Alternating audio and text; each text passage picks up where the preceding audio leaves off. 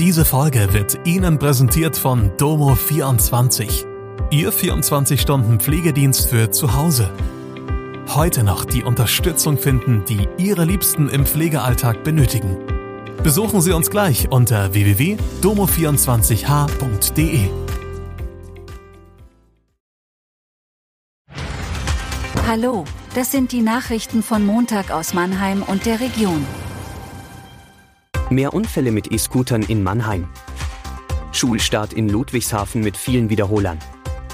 Elf Menschen in Baden-Württemberg mit Hasenpest infiziert. Keinen Abstand gehalten, Vorfahrt missachtet oder berauscht unterwegs, das sind die häufigsten Ursachen für Unfälle mit E-Scootern in Mannheim.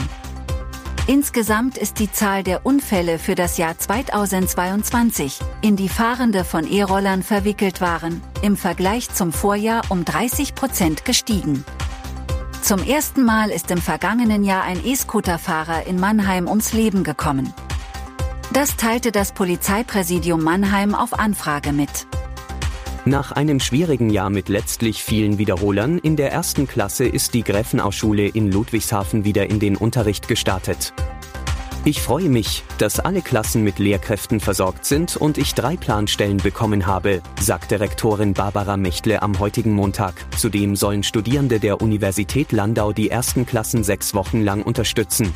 Unter anderem bei den Förderstunden fehle nach Angaben von Mechtle aber weiterhin Personal. Die Probleme in der zweitgrößten Stadt in Rheinland-Pfalz hatten überregional für Aufsehen gesorgt, am Schulstandort Hemshof. Der von vielen als sozialer Brennpunkt bezeichnet wird, müssen gleich 39 der 126 Erstklässler das Schuljahr wiederholen. Oft sprechen die Kinder schlecht Deutsch oder kommen aus bildungsfernen Familien.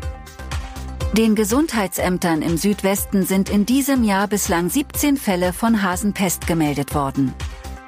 Die kranken bzw. verendeten Tiere wurden unter anderem in den Städten Freiburg und Karlsruhe sowie den Landkreisen Rastatt, Neckar-Odenwald-Kreis, Esslingen, Emmendingen, Böblingen, Ravensburg, Sigmaringen, Bodenseekreis, Breisgau-Hochschwarzwald, Rottweil und Konstanz entdeckt. Die meldepflichtige Hasenpest wird im Südwesten vor allem bei Feldhasen nachgewiesen, sie kann aber auch bei anderen Tieren, einschließlich Vögeln, auftreten. Menschen können sich ebenfalls mit den Erregern der Hasenpest infizieren, etwa wenn sie kranke oder tote Tiere anfassen. Ihr Erreger kann beispielsweise Durchfall, Gliederschmerzen und Erbrechen auslösen, aber auch zu schweren Verläufen führen. Übrigens, wir würden uns freuen, wenn ihr an unserer Umfrage auf Spotify teilnehmt und uns Feedback zu Mannheim Kompakt gibt. Das war Mannheim Kompakt. Jeden Montag bis Freitag ab 16 Uhr auf allen gängigen Podcast-Plattformen.